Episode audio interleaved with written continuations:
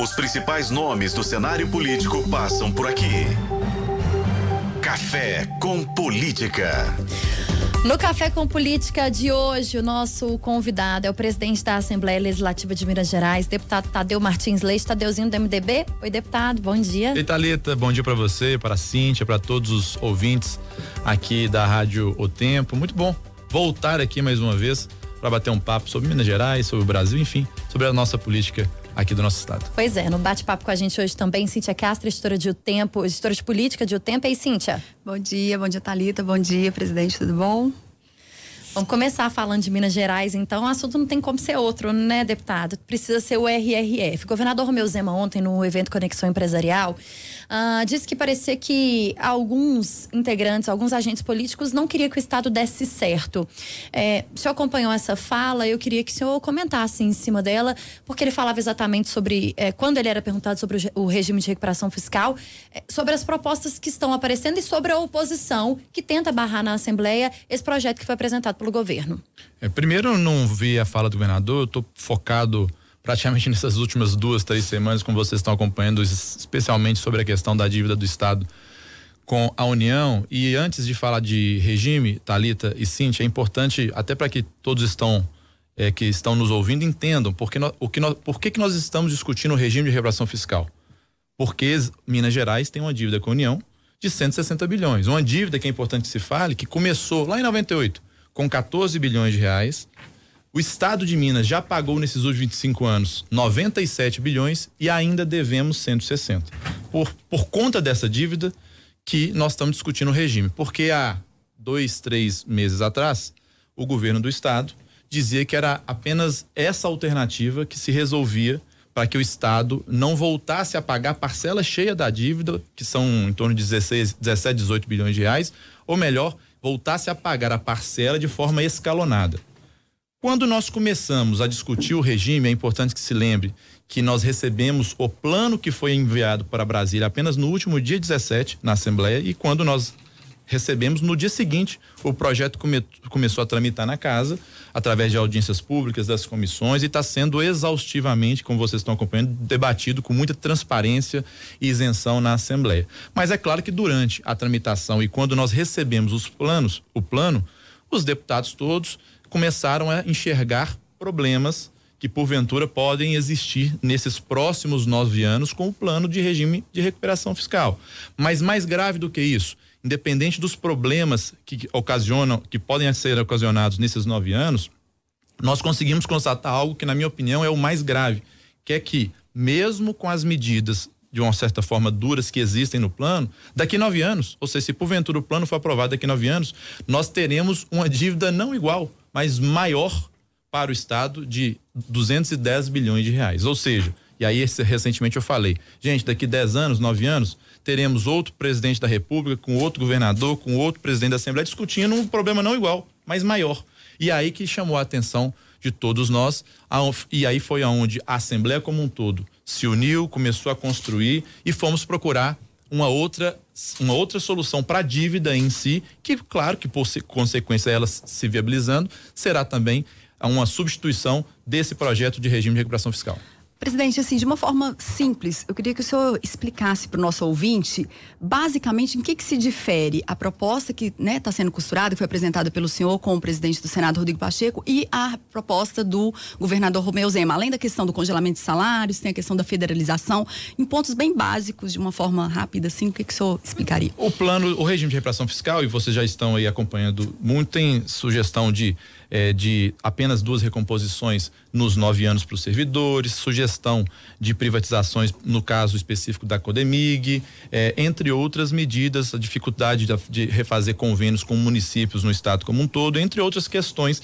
Mas, como eu disse, o pior de tudo isso, mesmo com essas medidas mais duras, ainda ao final dos nove anos, nós teremos uma dívida pública do estado de Minas para a União maior do que nós temos hoje.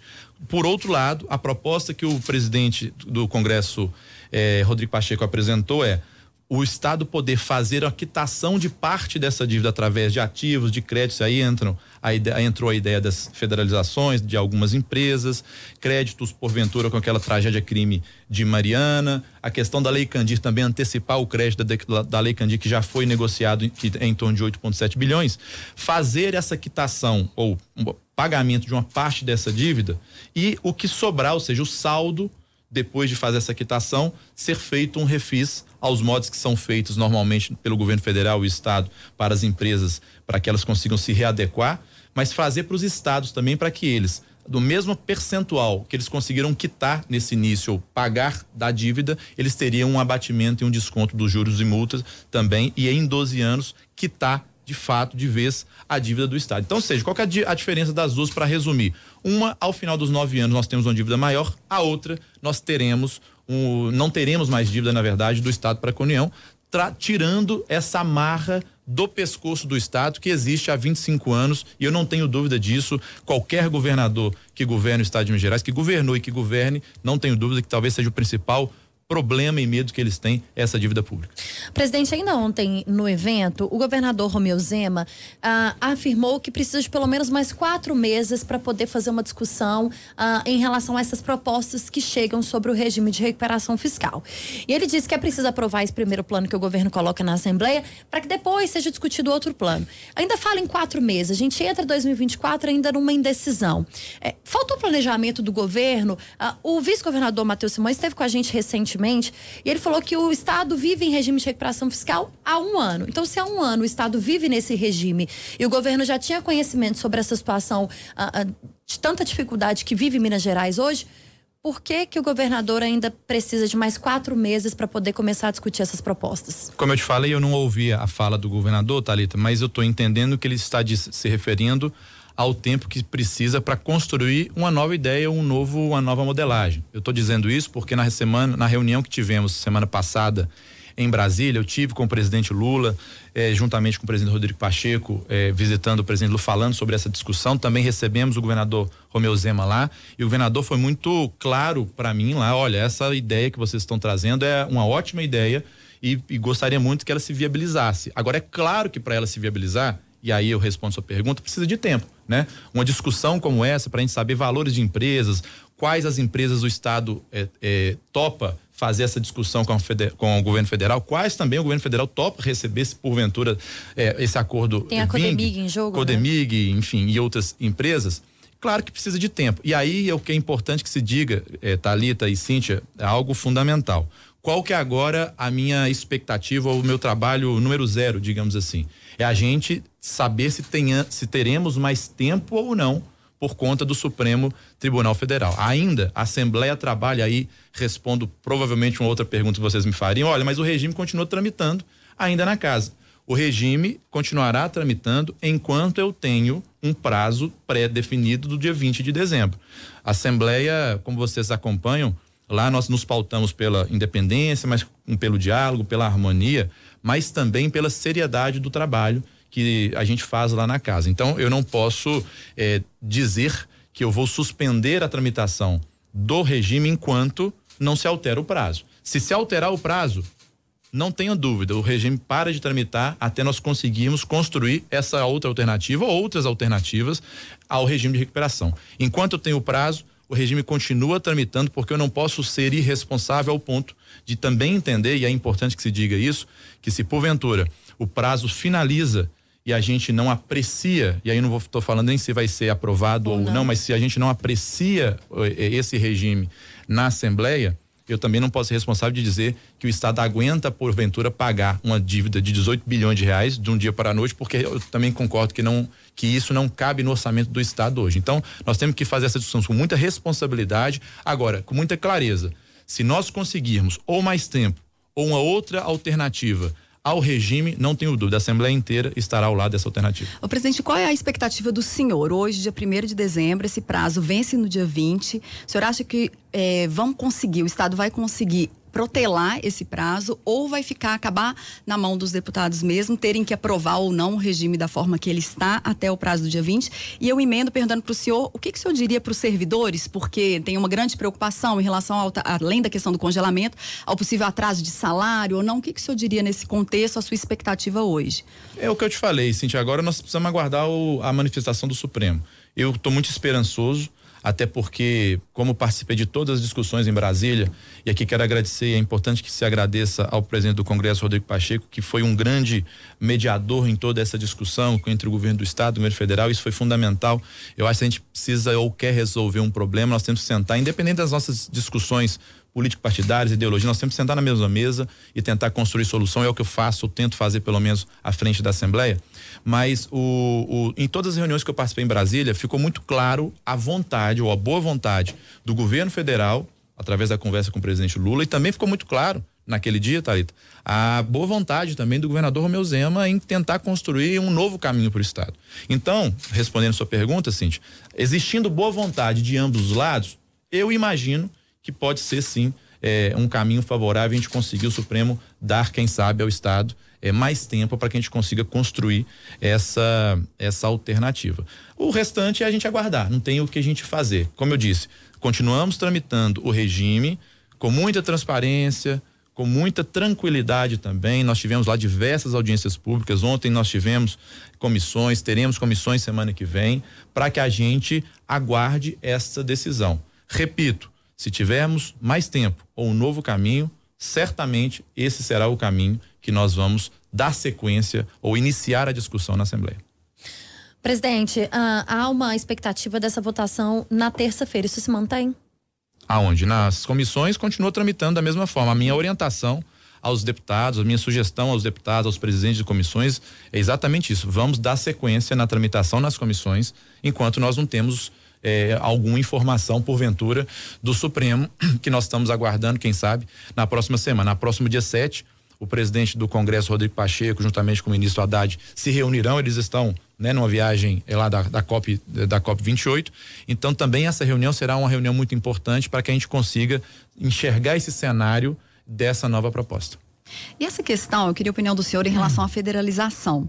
Como é que o senhor enxerga? Ela seria é, o mal necessário ou não? Por exemplo, no, num estado que chegou hoje essa questão da dívida e tudo, não teria uma outra alternativa, é, porque há críticas de que Minas estaria perdendo, né? Empresas importantes, a CEMIG, a Codemig, a Copasa. Qual é a avaliação do senhor nesse sentido? Ô, Cíntia, com toda verdade, eu estou preocupado em tentar resolver, na minha opinião, o principal problema do Estado de Minas Gerais hoje, que é a dívida pública do Estado. Eu quero repetir aqui porque é importante que as pessoas saibam. Isso já se, esse dinheiro, já, nós já gastamos do, do dinheiro do contribuinte 97 bilhões de reais para uma dívida que começou com 14 e hoje ela está em 160.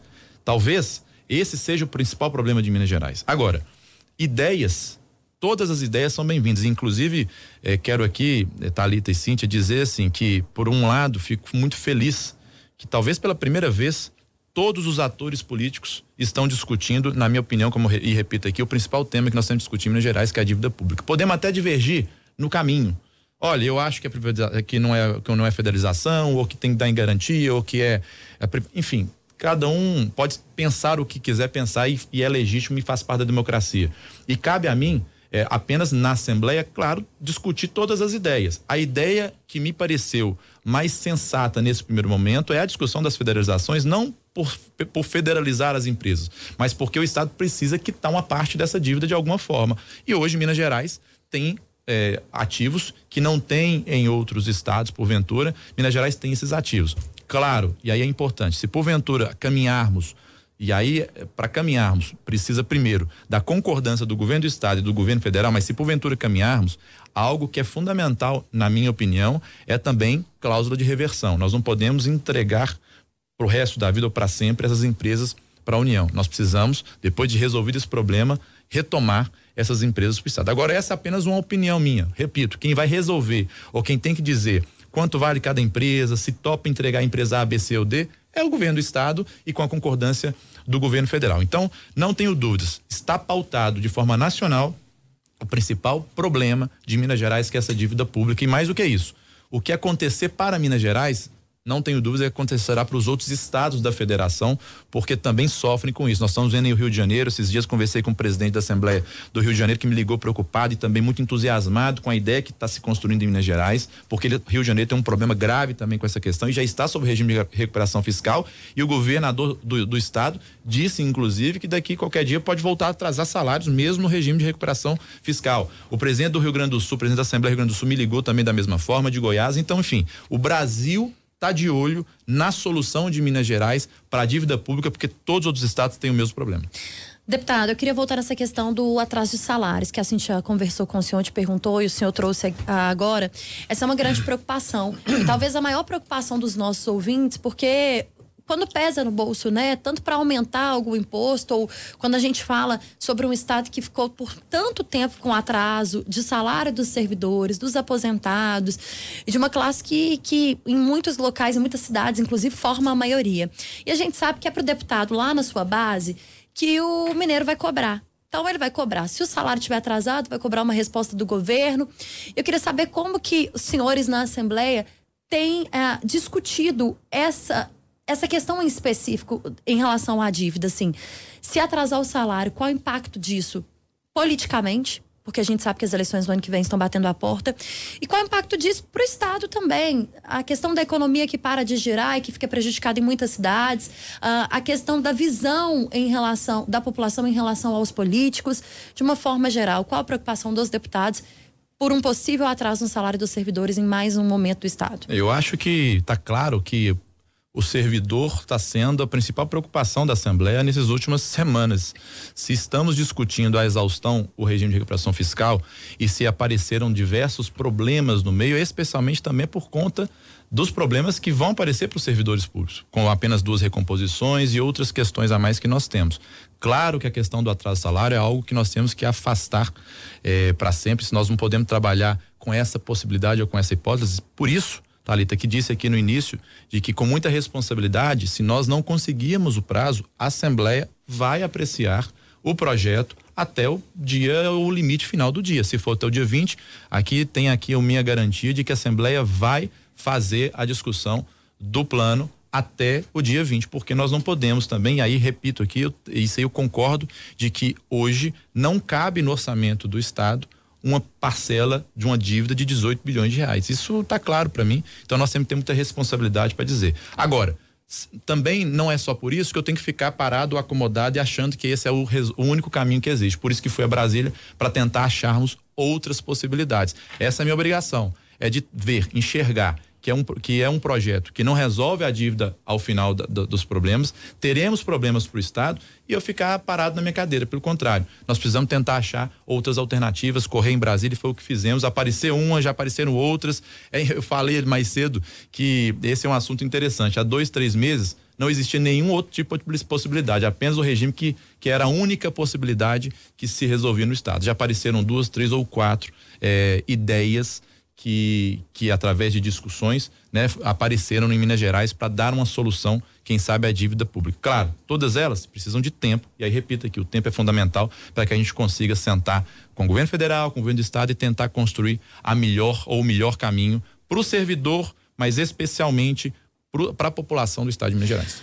Presidente, eu queria perguntar uma coisa para o senhor, saindo um pouquinho do RRF, a gente falando um pouco de eleições, nós temos eleições municipais ano que vem, governador, né, em 2026. É, as pessoas que viram essa imagem, o senhor muito próximo do presidente Rodrigo Pacheco, a gente consegue enxergar ali uma possível chapa para 2026? O que, que o senhor falaria disso? Ah, assim? Minha opinião, posso, consegue enxergar apenas duas pessoas muito preocupadas com o Estado e querem ajudar.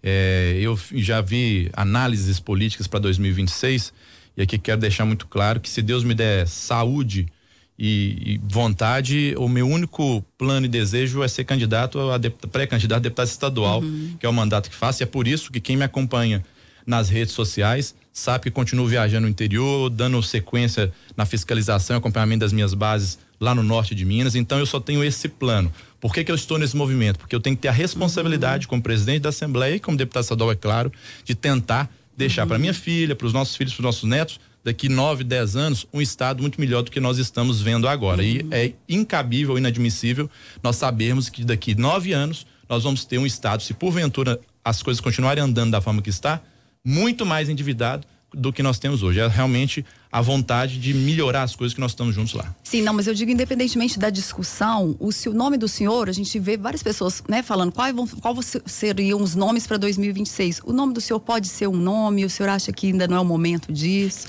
Te repito, o meu nome é, se Deus me der muita saúde para a candidata a deputada estadual para dar sequência no, meus, no meu mandato e representando a minha região.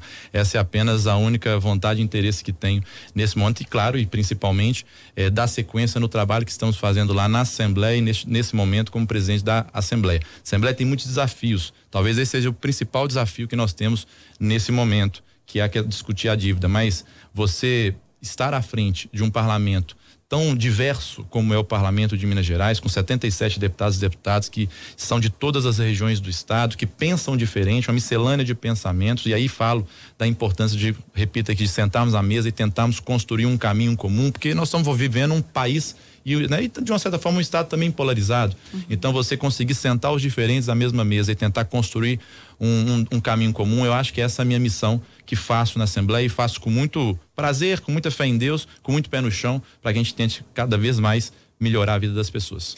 Nós estamos conversando com o presidente da Assembleia Legislativa de Minas Gerais, Tadeu Martins Leite, o Tadeuzinho.